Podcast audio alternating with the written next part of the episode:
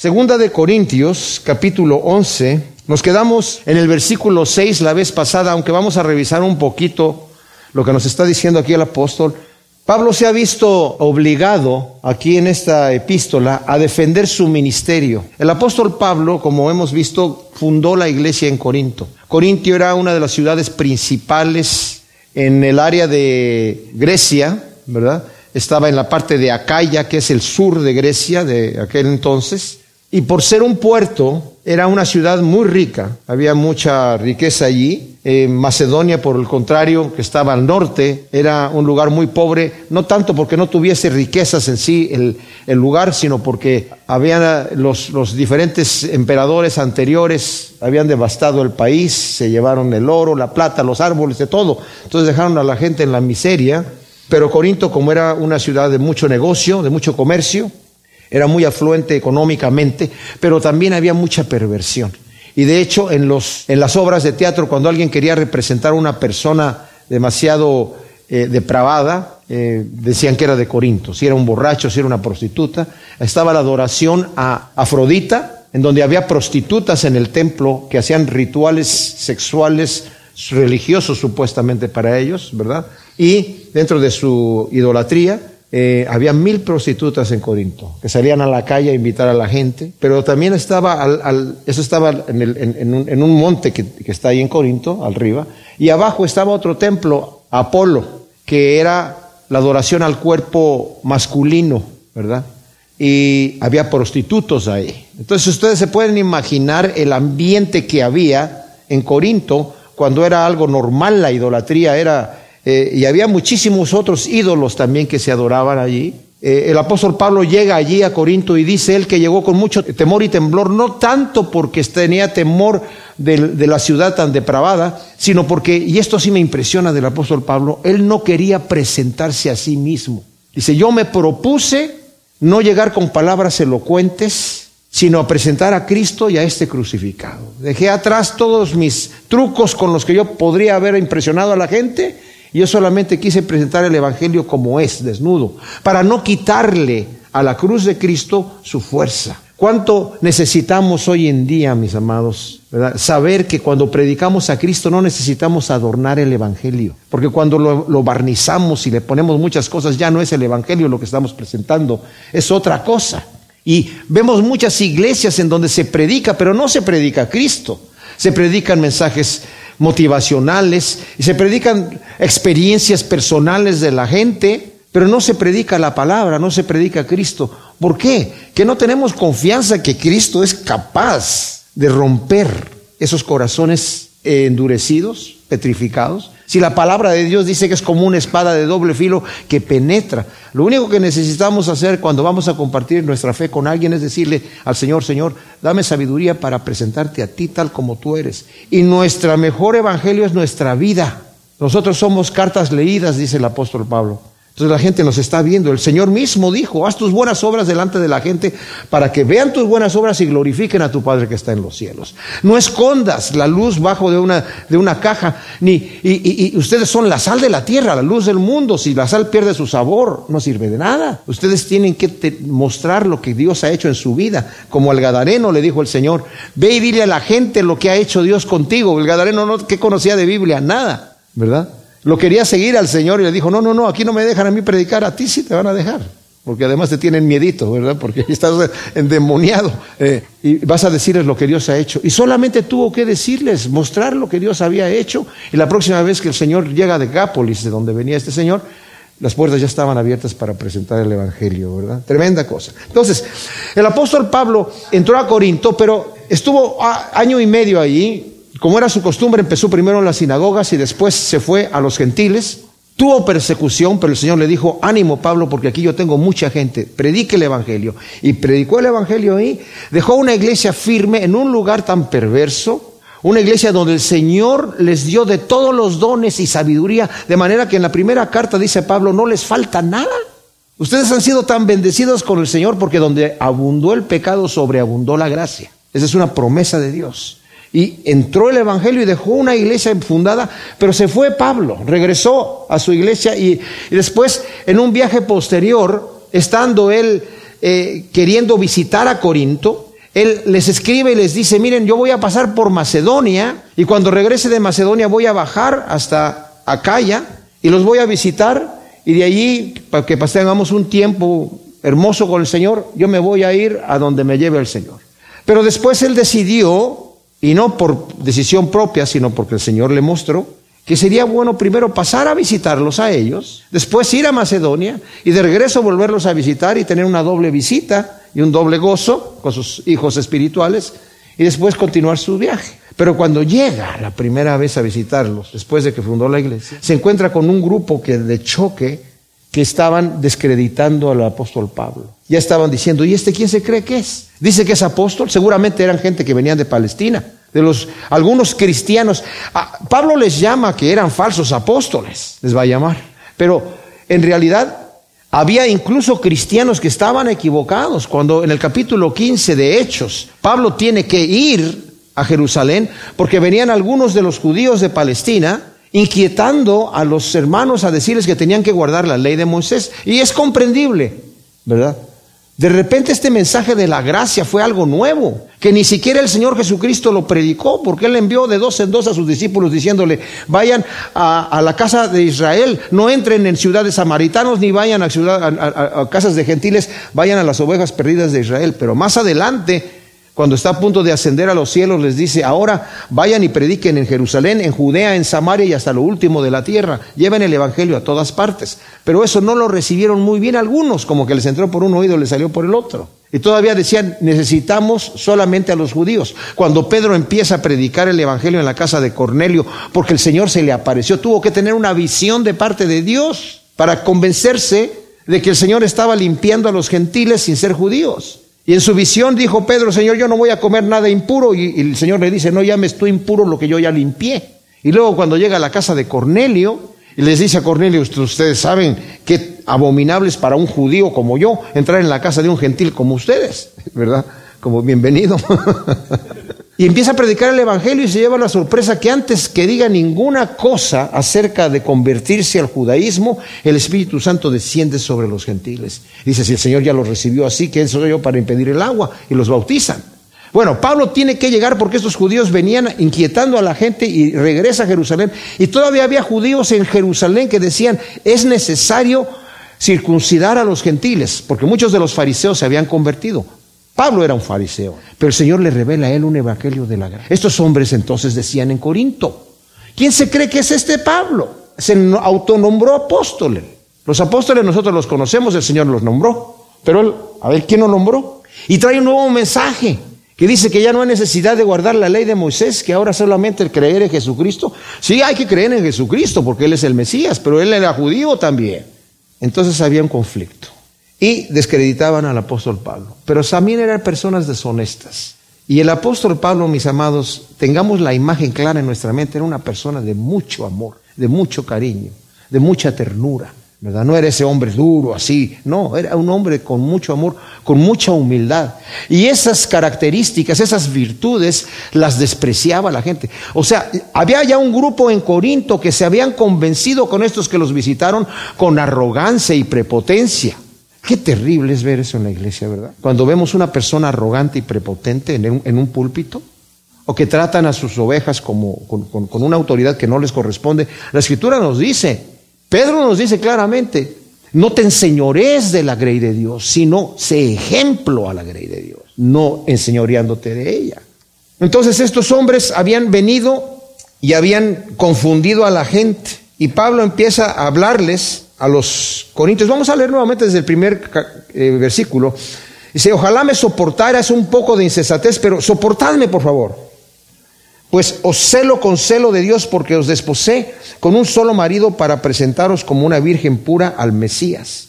Pero temo que así como la serpiente con su astucia engañó a Eva, así sean desviados vuestros pensamientos de la sinceridad que es en el Mesías, porque en verdad, si el que viene y proclama otro Jesús al cual no predicamos, o recibís otro espíritu, el cual no recibisteis, u otro evangelio, el cual no aceptasteis, bien lo soportáis. Y creo que nada he sido menos que los apóstoles más eminentes, pues. Aunque sea tosco en la exposición, no lo soy en el conocimiento. Y en todo lo hemos dado a conocer de todas las maneras a vosotros. Ahora Pablo está hablando aquí un poco con ironía, porque a él lo criticaban de ser tosco al, al hablar. Y lo que pasa es que Pablo se había propuesto, no es que no tuviese la capacidad de hablar elocuentemente, pero como dije, tampoco era que Pablo estaba hablando disparates o era tosco a propósito. Simple y sencillamente decía las cosas como las tenía que decir, sin, adornarlas mucho, que era muy apreciado eso en la cultura de los corintios, de la cultura griega. Entonces ahí nos quedamos la vez pasada. Y continúa diciendo en el versículo 7, o cometí un pecado humillándome a mí mismo para que vosotros fuerais enaltecidos porque os prediqué el Evangelio de Dios gratis, o sea, de balde. Pablo aclara que él les ha predicado el Evangelio en Corinto gratuitamente sin recibir salario u ofrendas de ellos, humillándose así para que ellos fuesen enaltecidos, ya que no estaban ellos comprando al predicador. O sea, Pablo muy astutamente dijo, esta es una ciudad muy rica. Yo aquí, aunque el obrero es digno de su salario, ya lo había dicho anteriormente a los corintios.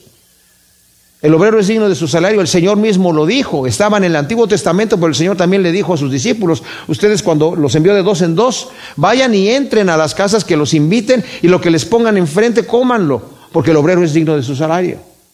Y Pablo también dice, al que trabaja en el Evangelio, que viva del Evangelio. Pero Pablo dice, pero yo, al estar entre ustedes, yo no quise tomar dinero para que no se me culpe. Ah, mira, por eso fue a Corinto, ¿eh? porque es una ciudad rica y lo que quiere es llenarse los bolsillos.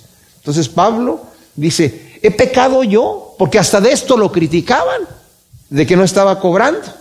El grupo intruso utilizaba esta práctica del apóstol para acusarlo de no cobrar por ser indigno de recibir salario por su torpeza al hablar.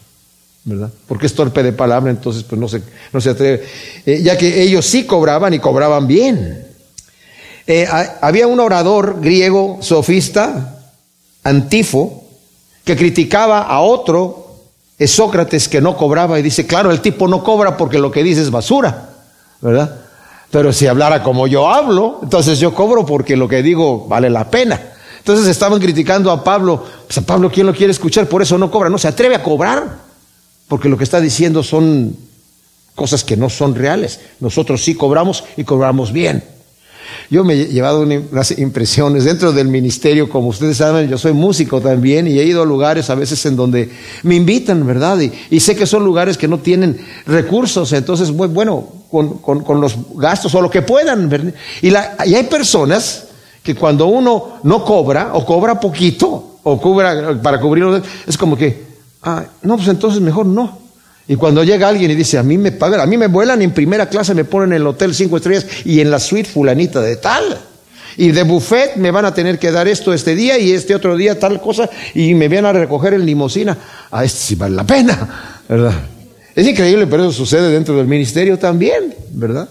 Y a Pablo lo estaban criticando por esto. Entonces, el versículo 8 dice, he despojado a otras iglesias recibiendo salario para serviros a vosotros. Y estando presente con vosotros cuando tuve necesidad, no fui una carga para nadie, porque los hermanos que fueron de Macedonia proveyeron lo que me faltaba.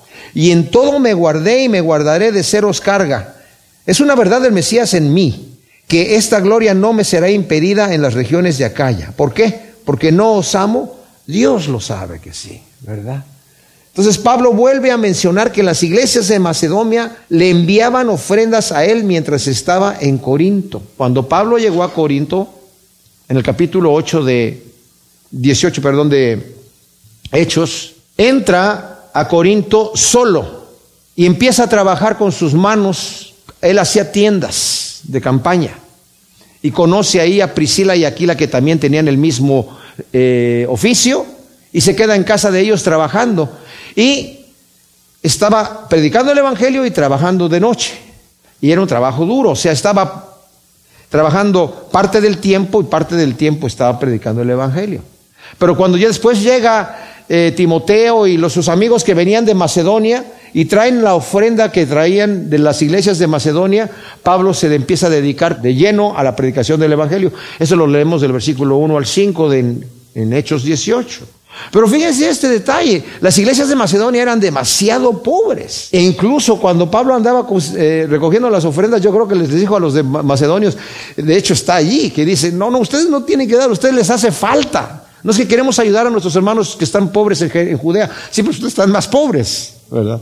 Pero queremos, y además queremos ayudarte a ti, Pablo, queremos mandar nuestras ofrendas a ti y se despojaron de sí mismos, de lo que ellos tenían, para, imagínense ustedes, las iglesias pobres del norte de Grecia, enviándole dinero al apóstol Pablo, estando en una ciudad rica, porque el apóstol Pablo no quería tomar dinero de allí. Pablo no les estaba exigiendo nada. A los filipenses les da muchas gracias por lo que ellos hicieron, ¿verdad? De enviarles eh, ofrendas. Y dice, incluso hasta Tesalónica me enviaron ustedes. En mismo Macedonia, estaba Tesalónica, ustedes de Filipos me enviaron a Macedonia también ofrendas para que yo continuara con el Evangelio. Tremenda cosa. Entonces está Pablo diciendo aquí, pequé yo porque no les cobré. Otras iglesias las despojé. O sea, no es que Pablo fue a quitarles el dinero tampoco, pero es una forma, como dije, fuerte, irónica, un lenguaje fuerte con el que Pablo está hablando aquí. Y él se guarda de serles carga por predicar a Cristo y los va a seguir haciendo. Y Pablo apela a su corazón para mostrar que lo que hace lo hace por el genuino amor que les tiene, algo que los intrusos habían logrado desacreditar entre los corintios. O sea, este tipo no los ama, por eso no les, no les pide que lo ayuden. No tiene esa relación como nosotros que venimos de allá de Palestina. Nosotros sí los amamos, así que venga el dinero. Esa clase de amor no la, no la necesitamos, ¿verdad? Pero imagínense, es que es así como se pueden torcer las cosas. Yo he visto lugares en donde llegan siervos de Dios, entre comillas, a recoger ofrendas gigantescas para sus ministerios. Y se van y la gente queda feliz. Yo me quedo, wow. Sí, yo vendí mi carro y le di las llaves a este joven, al Señor. O yo le vendí mi casa y, felices de la vida. Y el tipo se va riendo al banco. ¿verdad? Increíble. Bueno, van a tener que dar cuenta. Y aquí lo va a decir Pablo también, aquí de una forma tremenda.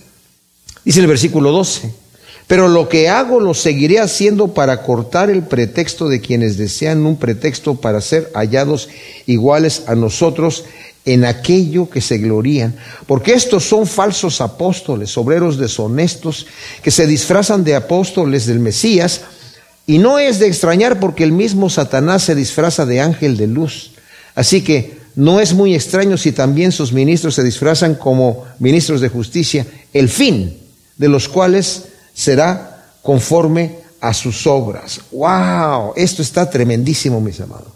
Como dije, Pablo enfatiza y va a continuar enfatizando que predique el Evangelio gratuitamente para no rebajarse a la condición de los falsos apóstoles y más bien para avergonzarlos y desenmascarar sus malvados propósitos. Estos hombres querían, y lo va a mencionar Pablo más adelante, querían de alguna manera que Pablo se sintiera presionado para empezar a cobrar a los corintios y luego ellos decir, ah, pues entonces ya nosotros estamos bien. Porque se veían mal ellos cobrando y Pablo, el fundador de la iglesia, no cobrando. ¿Me explico? Pero entonces ellos utilizaron el, el, argumento de decir, claro, lo que pasa es que Pablo no les está cobrando porque lo que dice no vale nada. Y pues sus doctrinas son falsas. Nosotros también conocemos del Mesías y nosotros también somos verdaderos judíos y nosotros también somos verdaderos fariseos y somos verdaderos seguidores de la ley. Y esto jamás se predicó en ninguna parte y nosotros venimos de, de donde están los tremendos apóstoles. Hemos sido enseñados bajo sus enseñanzas. Pablo, ¿de dónde viene? Bueno, Pablo tiene varias credenciales que puede sacar, pero él dice, yo no, yo no he querido sacar ninguna credencial, no he sacado ninguna carta de recomendación. Dice, porque mi carta de recomendación son ustedes mismos, Corintios. Vean lo que Dios ha hecho. Mis amados, Pablo con vergüenza se ve forzado a hacer esto, con vergüenza. Y lo va a decir muy claramente más adelante. Dice, me da vergüenza hacer esto, tener que defenderme, porque ustedes es la parece que es el único nivel en donde pueden entender esta situación. Se han dejado impresionar por estos hombres y Pablo se va a tener que rebajar a empezar a hacer esto. Ahora, estos falsos, mis amados, vienen con disfraz, son hipócritas y su intención es enriquecerse a expensas del Evangelio. Ya Pablo les había advertido acerca de ellos en Romanos 16, 17 y 20. Dice, van a venir lobos rapaces que entre ustedes van a salir algunos también Tengan cuidado, no se dejen llevar por ellos. La escritura nos habla. El Señor desde, en la parábola de la cizaña dice, el enemigo vino y plantó cizaña en el campo. Y la cizaña crece junto con el trigo en la iglesia. Pero cuando crece, ya cuando son, está creciendo y son maduros, se, se, dejan ver quiénes son. El Juan dice, algunos que estuvieron con nosotros salieron de nosotros porque no eran de nosotros, estuvieron con nosotros, aquí crecieron, pero se fueron porque no eran, no eran. Andaban con otras intenciones. Y hoy en día, mis amados, hay muchos falsos maestros que son muy populares entre los cristianos y hacen mucho daño a la iglesia, cuyo fin es su propia perdición. Pedro en su segunda carta, si ustedes tienen oportunidad de leer el capítulo 2, está dedicado enteramente a los falsos maestros y falsos apóstoles. Dice, ellos conocieron la verdad, pero utilizaron el Evangelio como fuente de ganancia para su propio vientre y terminaron enriqueciéndose a sí mismos con sus concupiscencias para saciar sus, deseos carnales, aprovechándose de las almas inconstantes. También Judas, el medio hermano del Señor, antes de Apocalipsis está esa carta, habla, en toda la carta habla del mismo tema que, que Pedro nos dice en su segunda carta, segundo capítulo.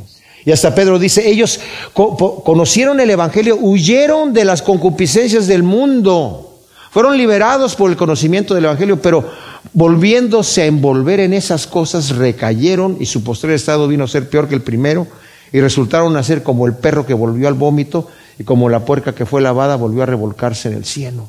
Ahí nosotros es una advertencia para nosotros, porque estamos leyendo esto y decimos, ah, sí, qué ter terrible gente. Cuidado, mis amados. El Señor nos está hablando a nosotros porque les digo una cosa. El capítulo 2 de Romanos dice, y tú moralista que juzgas a aquel malvado que está haciendo aquellos pecados y haces lo mismo, ¿tú crees que vas a escapar del juicio de Dios? ¿Qué no sabes que Dios está deteniendo su mano, su longanimidad? y su paciencia son para guiarte a ti al arrepentimiento, pero por tu corazón no arrepentido estás atesorando para ti ira para el día de la ira de Dios, el cual va a pagar a cada uno conforme a sus obras. Al que bien hizo, gloria, honra e inmortalidad, y al que mal, juicio y muerte. Tremenda cosa. Así que Dios no hace acepción de personas. Cuando nosotros leemos estas cosas, debemos entender, el falso no anda pensando yo soy falso. El falso cree que va a entrar al reino de Dios. El falso es el que va a decir, Señor, pero ¿qué no anduvimos haciendo muchas obras en tu nombre? ¿Que no echamos fuera demonios, Señor? ¿Que no tú nos viste las, predicando la palabra, Señor? Sanamos enfermos, hicimos grandes campañas. Y muchos de ellos el Señor les va a decir, apártense de mí, no los conozco, hacedores de maldad. ¿Cómo vivimos? Juan Calvino dijo, ¿quieres saber si eres un elegido? ¿Cómo vives tu vida? Ve cómo vives. ¿Vives como un elegido? ¿Vives como un escogido de Dios? ¿O vives en la carne? Si vivís conforme a la carne, morirás. Si vives conforme al Espíritu, vas a vivir. Dice Pablo, les dice a los corintios también, e, examínese cada uno para ver si está en la fe o no, o no se conocen a sí mismos, como viven. Ahora, si vivimos mal, arrepintámonos, porque el Señor nos recibe, pero no juguemos el juego, porque no perdemos. Como les dije yo, que leí una vez en una devocional tremendo, dice, no hay llanto más amargo que el llanto de aquel que cree que va a entrar en el reino de Dios y no entra. En el versículo 16 del capítulo 11 de Segunda de Corintios, Pablo continúa, como dije yo, con vergüenza, defendiendo su ministerio. Y digo con vergüenza porque él no quería rebajarse a este nivel. Y les digo un detalle, Pablo lo hace por amor no lo hace porque fuera un hombre carnal. A una persona carnal no le interesa rebajarse a nivel del, necio y pelear en la carne. No, no hay problema.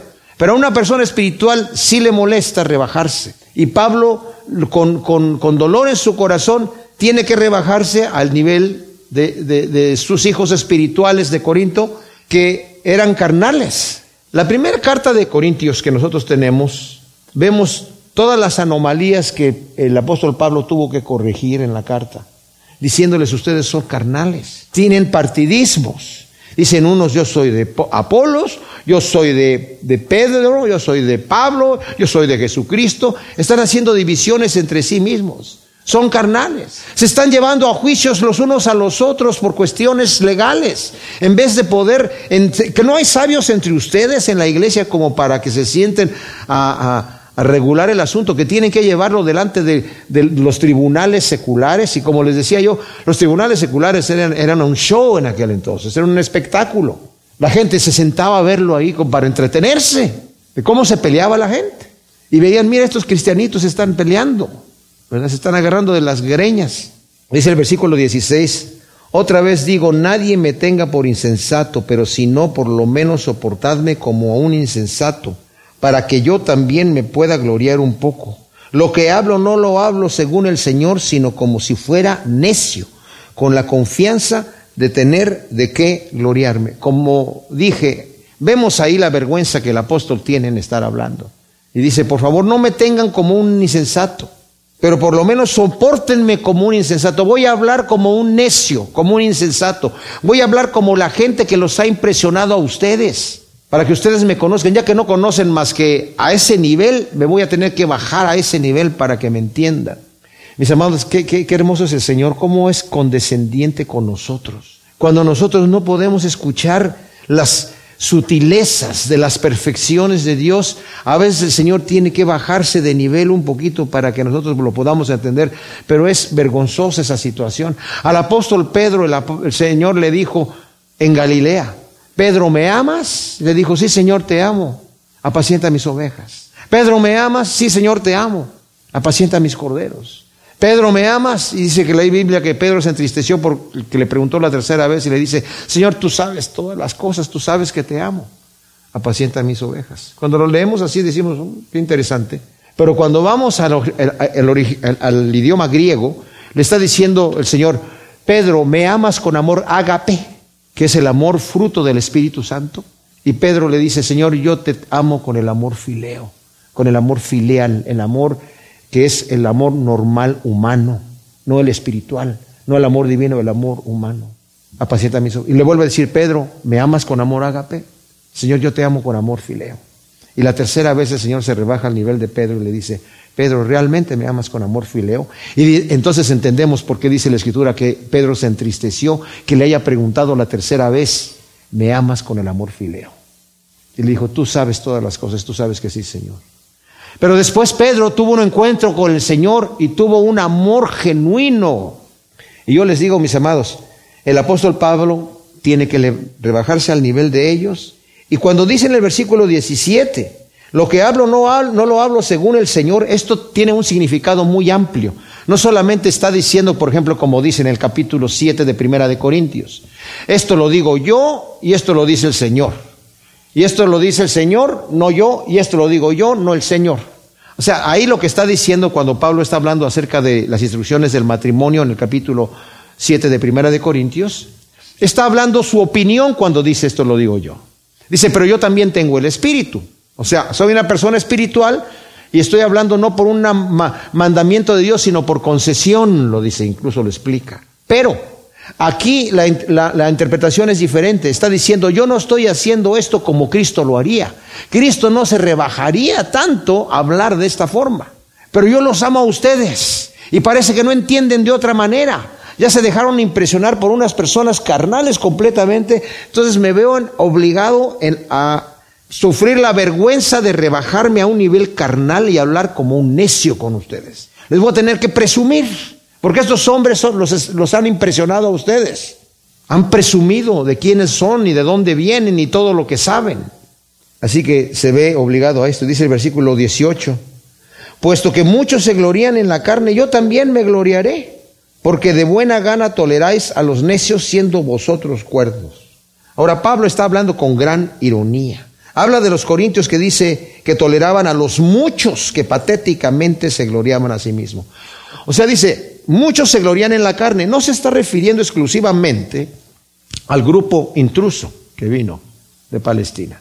Se está refiriendo también al grupo ya infectado dentro de la iglesia de Corinto. Se están gloriando en la carne. Oye, sí, sí, nos gusta que nos hablen.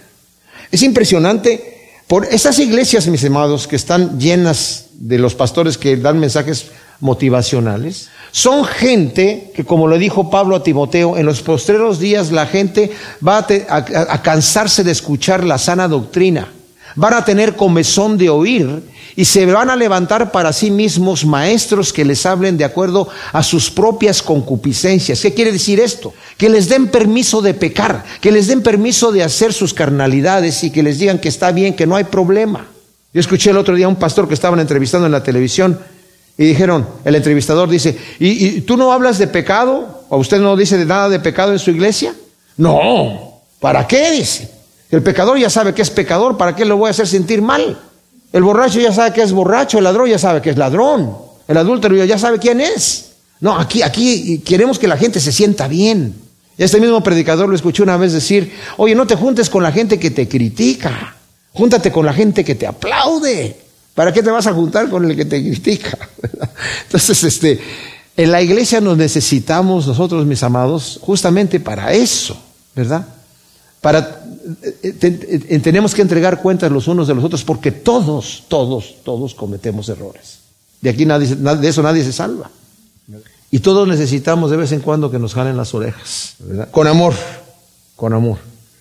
Entonces Pablo está diciendo aquí, me voy a rebajar, dice, porque hay muchos que se glorían en la carne, entonces yo también me voy a gloriar en la carne. Imagínense qué terrible cosa para decir del apóstol, me voy a gloriar en la carne. Hasta la misma frase está como, ¿qué estás diciendo Pablo? Pero Pablo lo está diciendo sin pelos en la lengua. Ellos están, no, no, es una falsa humildad. Esto lo que estos hombres están haciendo, diciendo es que nosotros venimos de Jerusalén, ¿verdad? Eh, los decimos con humildad y con todo respeto, ¿verdad? Pero es necesario que ustedes sepan quiénes somos. Y se, están gloriando en la carne. Ustedes también se están gloriando en la carne porque somos de Corinto. Entonces yo también me voy a gloriar en la carne para... Vamos a hablar de esto. Dice, porque de buena gana ustedes están tolerando a los necios, o sea, de buena gana los están tolerando, siendo ustedes cuerdos, siendo ustedes sabios, habiendo ustedes aprendido, y esto me maravilla, habiendo ellos aprendido la humildad y la mansedumbre, volvieron a la necedad. Cristo Jesús dijo, aprendan de mí que soy manso y humilde de corazón. Ah, pero para eso se necesita, mis amados, una transformación hecha por el Espíritu de Dios, un nuevo nacimiento, porque son virtudes que no se aprecian carnalmente. La humildad, la mansedumbre, no se aprecian carnalmente. La prepotencia, el orgullo y eso así, ¿verdad? Hasta en las iglesias que dicen, somos hijos del rey. ¿verdad? Tenemos que vivir a la altura de hijos del rey. Y da un grito de guerra, y ya, esté para acá, y dan para ahí. O sea, somos más que vencedores. Sí, somos más que vencedores, pero Pablo dice, ¿en qué somos más que vencedores? En la tribulación, en la angustia, en la persecución, en la muerte, en las enfermedades, en el hambre, en la desnudez, en peligros. Ah, caray. ¿Verdad? No más que vencedores porque le vamos a dar bufetadas al diablo. No. El Señor ya lo derrotó, nosotros no necesitamos hacer nada. Entonces, irónicamente, como dije, está hablando Pablo rebajándose al nivel de ellos. Y Pablo menciona que está sorprendido que ellos, los corintios, siendo sabios, han caído en una trampa tan burda tendida por necios. No es posible que ustedes, siendo sabios, hayan caído tan burdamente en esa trampa tendida por unos necios, cuando ustedes saben mejor las cosas, como deben eh, de reaccionar y cómo los deben de tomar. La, escritura nos dice, en Apocalipsis el Señor le dice a la iglesia de Filadelfia, estoy muy contento de que ustedes han encontrado a los que se dicen ser apóstoles y no lo son y los han encontrado mentirosos. Qué hermoso es eso, que ustedes han podido detectar eso. Y es necesario, mis amados, yo soy un hombre muy imperfecto, tengo muchos errores en mi vida. Y cuando yo predico, a veces estoy predicando mi opinión. Y ustedes que están sentados tienen la escritura en sus en su regazo los están abriendo la página y ustedes pueden juzgar todo lo que yo estoy diciendo y así debe de ser. La escritura dice, el profeta hable y la congregación juzgue. Entonces ustedes están viendo esto y yo muchas veces estoy así, escuchando algún estudio bíblico o incluso cuando voy a alguna congregación y le estoy diciendo, estoy de acuerdo con lo que dice, con esto que acaba de decir no estoy de acuerdo porque lo estoy leyendo aquí, que no es así, ¿verdad? Entonces dice Pablo, ustedes siendo sabios, llegan unos tipos y les dicen cualquier cosa y nada más lo reciben, se dejan eh, deslumbrar por, por, sus credenciales falsas que traen ellos, porque eso venían impresionando con eso. Y luego todavía dice en el versículo 20, porque soportáis si alguno se esclaviza, si alguno se explota, si alguno se aprovecha de vosotros o si alguno os trata altivamente, si alguno os abofetea. ¡Wow! Los abusos que toleraban los corintios del grupo de los falsos y deshonestos apóstoles. Dice que había, habían sido esclavizados espiritualmente, ya sea con rituales y legalismos que vinieron estos hombres a decirles ustedes tienen que guardar estas fiestas, tienen que hacer estas cosas, y esta es la verdadera forma de guardar el, el cristianismo. Hoy en día hay muchas iglesias que creen que tenemos que guardar la ley, la ley de Moisés, y desafortunadamente estos preciosos hermanos en la fe se creen superiores. Incluso algunos de ellos creen que cuando lleguen al cielo van a recibir un galardón más importante, van a estar en otro nivel de los cristianos que no guardan la ley. El apóstol Pablo a los colosenses y sobre todo a los gálatas les dice, si ustedes se van a poner a guardar la ley otra vez, han caído de la fe. Están otra vez volviendo a los rudimentos del mundo. ¿Qué no se dan cuenta? Les dice a los colosenses que todas aquellas cosas de la ley era sombra de lo que había de venir. El cumplimiento ya está en Cristo. Aún el sábado está cumplido en Cristo. Estaban esos reglamentos anteriormente, pero era para para dar un simbolismo. En la carta de Hebreos nos lo dice claramente. Todas estas cosas que se escribieron, escribieron para nosotros y en un símbolo de lo que ahora se cumple en Cristo mismo, el nuestro sumo sacerdote según el orden de Melquisedec. Entonces dice, si alguno se esclaviza con esos rudimentos, están allí. Si alguno os explota, o sea, ya los falsos vivían a expensas de los corintios que los explotaban, como los fariseos de Marcos 12:40, que el Señor dice, devoran las casas de las viudas. Estos hombres llegaron y devoraban la iglesia, sacaban los recursos de la gente. Dice, ustedes soportan si alguien los esclaviza y si alguien los explota. Si alguien se aprovecha de vosotros, en algunas de sus versiones dice, si alguien toma lo de ustedes. Si literalmente dice, si alguien pesca o les roba alguna cosa que ustedes con esfuerzos han logrado, si alguien viene y se los quita, ustedes lo soportan perfectamente, como esos hombres venían. O sea, venían con una arrogancia que, que, aparentaban tener una autoridad que no les correspondía y la gente se dejaba, humillándose, se dejaba explotar de esa manera.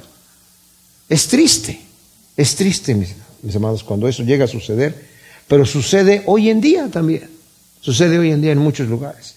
Si alguno os trata altivamente, o sea, los falsos, como dije yo, se enaltecían a sí mismos, pisoteando a los corintios, llegando a ser como los gobernadores de este mundo que el Señor menciona en Lucas 22, 25 a 26, en donde dice, ustedes no deben de ser así, los gobernadores de este siglo se enseñorean de la gente, se suben sobre los demás. Pero entre vosotros no debe de ser así. El que quiere ser mayor tiene que hacerse como el menor, el más humilde, el servidor de todos. Esa es la regla, la pirámide invertida en el reino de Dios.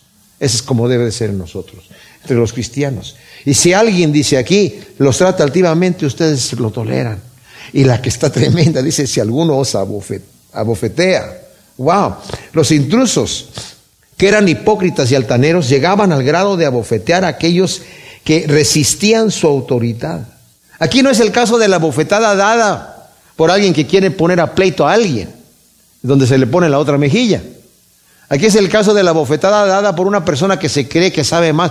Ah, era muy común que en muchas de las escuelas en aquel entonces, y todavía muy posteriormente sucedió desafortunadamente, que el maestro al que no entendía o al que no lo respetaba, lo, lo bofeteaba. Y aquí dice, ustedes se dejan bofetear por ellos. Si alguien dice, no, pero es que Pablo nos dijo, ¡pah! Perdón, ya. Oye, no, es increíble, pero eso sucedía en Corinto. Y Pablo les está diciendo estas cosas a ellos. ¿Qué les pasa, Corintios? Para vergüenza mía digo que nosotros hemos sido débiles, pero en lo que otro se atreva, yo hablo con insensatez, yo también me voy a atrever. Ahora, Pablo está hablando aquí y dice con ironía, dirigiéndose a sus hijos espirituales con dolor, como diciendo si la tiranía, la avaricia, la falsedad, la soberbia y la violencia son características de la autoridad cristiana auténtica, entonces yo he sido muy débil mostrando ser todo lo opuesto.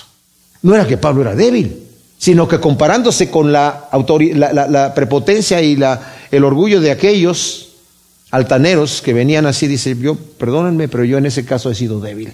Yo los he tratado con humildad, con amor, con cariño y con respeto. Pero en realidad esa no es una debilidad. La mansedumbre, mis amados, no es falta de fuerza, es poder bajo control. Luego el versículo 22 dice, son hebreos, yo también, son israelitas, yo también, son descendencia de Abraham, yo también, son ministros del Mesías, yo más. Hablo, dice, como si hubiera perdido el juicio. O sea, estoy hablando como si estuviera loco. Tal vez estaban diciendo, ¿quién es Pablo? ¿El judío de Tarso? Nosotros venimos de Jerusalén, damas y caballeros. Y Pablo está diciendo, oye, momento, a los filipenses, ¿verdad? Cuando Pablo está tratando de ver, mostrarles lo que él ha perdido por causa de Cristo Jesús y que ahora lo considera como basura. En el capítulo 3, en el versículo 4 nos dice, aunque también yo puedo confiar en la carne, si alguno otro cree que puede confiar en la carne, yo más, circuncidado al octavo día, del linaje de Israel, de la tribu de Benjamín. O sea, la tribu que se unió a la tribu de Judá cuando se separó el reinado y permaneció fiel a Dios, y de donde vino el primer rey hebreo de hebreos en cuanto a la ley fariseo. El mismo Flavio Josefo dice, yo quise guardar la ley en la forma más estricta de la ley y eh, me impuse a investigar las diferentes sectas y descubrí que los fariseos eran los más celosos y yo me hice fariseo, dice este hombre, el historiador.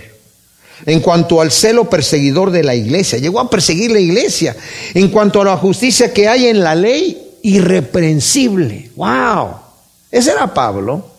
Dice, pero cuantas cosas me eran para mí ganancias las he estimado como pérdida por amor al Mesías y ciertamente aún considero todas las cosas como pérdida por la superioridad del conocimiento de Jesús el Mesías, mi Señor, por el cual perdí todas las cosas y las tengo por estiércol para ganar al Mesías. O sea, aquellas cosas que yo antes valoraba, las tengo como nada. No me sirven de nada ya por el conocimiento. No es que Pablo no apreciara ser hebreo. No es que Pablo no apreciara su pedigrí, lo apreciaba, pero por el conocimiento del Mesías dice, todo eso lo tengo como basura. Así que si estos hombres están dando esas credenciales, yo tengo mejores credenciales que ellos, señores. Y dice, y, en trabajos mucho más, en cárceles mucho más, en azotes más severamente, en peligros de muerte muchas veces. De los judíos, cinco veces recibí cuarenta azotes menos uno. Tres veces fui azotado con vara, una vez apedreado, tres veces fui náufrago. Una noche y un día he estado en lo profundo del mar, o sea, naufragando. Pablo sufrió muchísimo por el Evangelio, mis amados, más de lo que está escrito en el libro de los Hechos. Leemos solamente unas de las cosas que suceden ahí. Fue azotado con varas Filipos y metido en la cárcel ahí. Fue apresado muchas veces, pero de las, las cartas más preciosas las escribió desde la cárcel. Como la carta de los filipenses que habla de gozo, estando Pablo allí en el cepo, ¿verdad? Hablando del gozo. Regocijados en el Señor siempre, y otra vez los digo, regocijados y preso ahí, Pablo. Porque el Señor estaba era el que le daba ese gozo a él y nosotros podemos estar en cualquier circunstancia, porque el gozo que Dios nos da va por encima de las circunstancias, mis amados. La felicidad tiene que ver con las circunstancias, pero el gozo sobrepasa las circunstancias. Por eso puede decir la escritura, Santiago, decir, gózate cuando estás en diversas pruebas, porque la prueba de tu fe produce paciencia. Por eso puede decir Pedro, aunque estés atribulado en este momento, sabe que tu fe, que es más preciosa que el oro, está siendo probada con fuego. Y dice también Pablo en Romanos, dice, ah, le damos gracias a Dios incluso por las tribulaciones que pasamos también. ¿Por qué? Porque todos esos son ejercicios espirituales que me hacen, me dan una mejor condición espiritual. No es para ganarme el cielo, no es que porque llegue algo azul celeste que le cueste, no. Si el Señor dice te tiene que costar algo, sino que esas cosas me ayudan a despojarme de mi carnalidad. Me van transformando, haciéndome semejante más a Cristo, transformando ese ADN dentro de la semilla, como hablamos cuando estudiamos Corintios, 1 Corintios 15, que va a ser sembrada y va a salir esa planta. Aquí es donde necesitamos ser transformados, mis amados. Entonces dice Pablo, yo he pasado todas esas cosas por causa del Evangelio. En viajes frecuentemente, en peligros de ríos, en peligros de ladrones, en peligros de minación, en peligros de gentiles, peligros en la ciudad, peligros en el desierto, peligros en el mar, peligros entre falsos hermanos, en trabajos y fatiga, en noches en vela, muchas veces, en hambre y sed, en ayunos repetidamente, en frío y desnudez. Aparte de las cosas externas, lo que sobre mí se agolpa cada día, la solicitud de todas las iglesias. ¿Quién enferma y yo no enfermo? ¿Quién es inducido a pecar y no me quemo de angustia? Si es propio gloriarse, me gloriaré en las cosas de mi debilidad. El Dios y Padre Jesús el Mesías, quien es por siempre bendito, sabe que no miento. Aún en Damasco, el gobernador del rey Aretas vigilaba la ciudad de los damasenos para prenderme. Eso fue cuando recién se convirtió y empezó a predicar el Evangelio en Damasco y fui descolgado en un canasto desde una ventana del muro y escapé de sus manos. Mis amados, aquellos que, aunque anden predicando hoy en día que el cristiano no se enferma, que el cristiano no padece necesidad, que el cristiano no padece tragedias, que si tiene suficiente fe tiene que ir para arriba y para adelante, pues el que dijo para arriba y para adelante fue un presidente mexicano, no fue el Señor Jesucristo. Luis Echeverría para ser más puntual. Era su eslogan. Pero les digo un detalle, mis amados. No se trata de vivir cara de vivir sufridamente. No, en el mundo tendremos aflicción, dice la Escritura. Pero confiad, yo he vencido al mundo. Si el Señor quiere que yo pase por una tribulación, la voy a pasar. Y la voy a pasar con gozo porque yo tengo la confianza, como me dice Romanos 8:28, que todas las cosas ayudan para bien a aquellos que amamos a Cristo Jesús. Si el Señor me, quiere hacer pasar por esa situación, ok, yo voy a quitar los ojos del problema y ponerlos en Cristo y decir, ok, Señor, vamos. No sea como yo quiera, sino como tú quieres. Como el Señor Jesucristo oró. Yo una vez leí un libro que alguien escribió que se llama Bienvenido Espíritu Santo.